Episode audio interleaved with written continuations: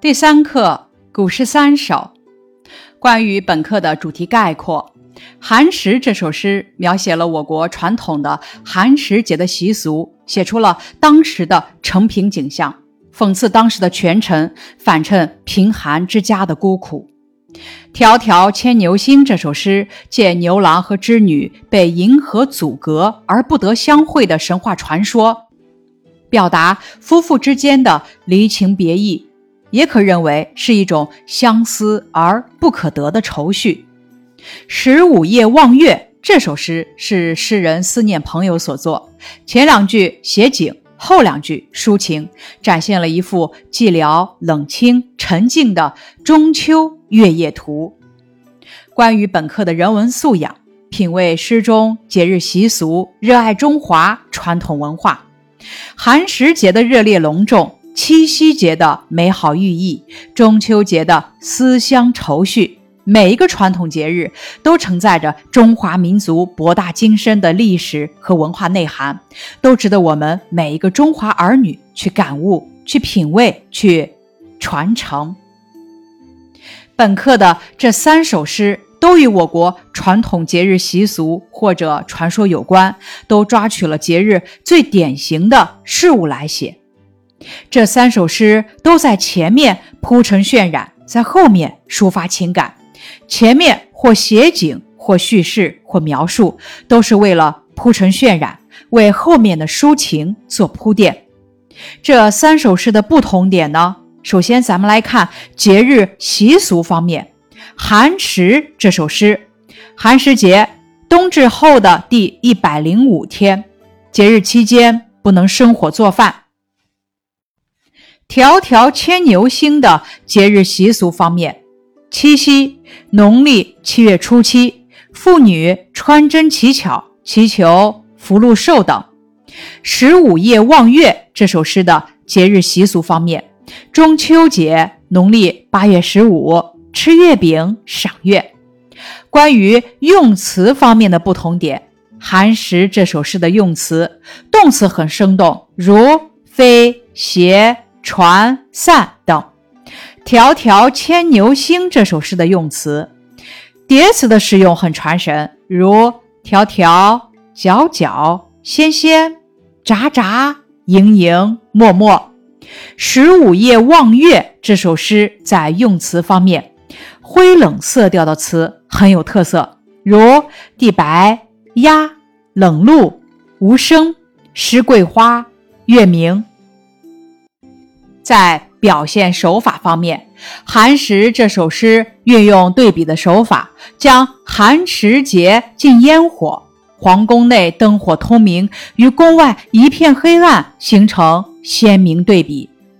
《迢迢牵牛星》这首诗在表现手法上，借神话传说比喻人间真情，大量运用叠字来渲染气氛、抒发情感。《十五夜望月》这首诗在表现手法上，写景与抒情结合。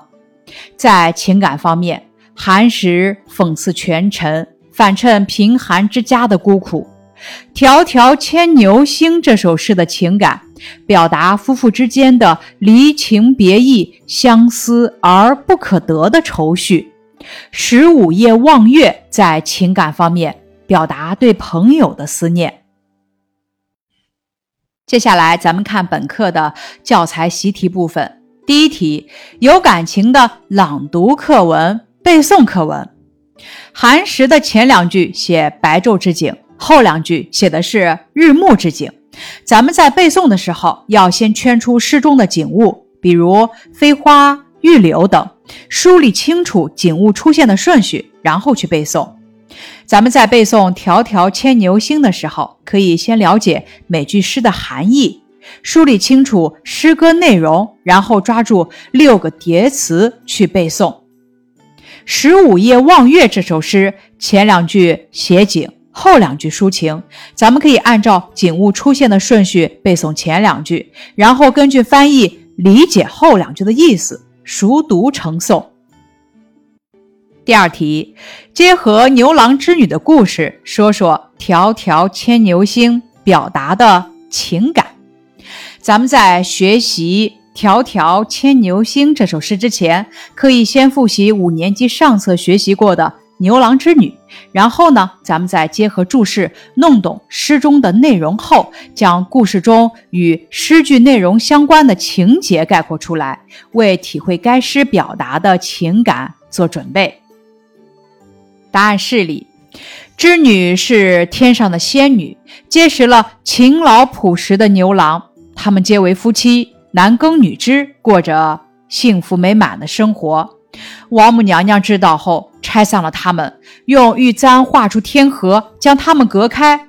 从此，牛郎织女隔河相望，每年只能于农历七月初七在鹊桥相会。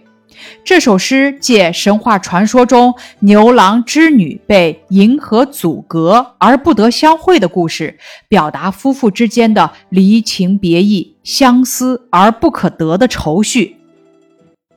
迢迢牵牛星，皎皎河汉女，写织女隔着银河与对岸的牛郎互相遥望，表达了相望却无法团聚的愁绪与苦痛。纤纤着素手，札札弄机杼，描写织女手的特征和劳动的情景，表达了对织女勤劳的赞美。终日不成章，泣涕零如雨，写织女织布的结果和织布时的情态，表现了对织女遭遇的同情。河汉清且浅，相去复几许。盈盈一水间，脉脉不得语，写出了诗人的慨叹。牛郎与织女虽一水之隔，却相视而不得语啊！关于这道题目，咱们还可以这么回答：牛郎织女的故事讲的是凡人牛郎和仙女织女相亲相爱，但为王母娘娘所阻，只能分住银河两边。每年只有七夕才能相见。本诗重点描写了诗人想象的牛郎织女隔河相望的情景，突出了织女的相思和分离的痛苦，以此表现了夫妇之间的离情别意，抒发离别之苦。接下来一题：十五夜望月中的“不知秋思落谁家”，委婉地表达了思念之情。在你读过的古诗词中，还有哪些类似的诗句和同学交流？答案是例。我最喜欢王安石的《泊船瓜洲》，他抒发了诗人眺望江南、思念家乡的深切感情，尤其是“春风又绿江南岸”。明月何时照我还？既描绘了江岸美丽的春色，又寄托了诗人浩荡的情思。答案是里，明月有情应使我年年相见在他乡，是袁枚在《随园诗话》里记录的。意思是，如果明月有情，他该认识我，因为我和明月年年在他乡相见。作者在平淡质朴中写出了一个游子对家乡的思念。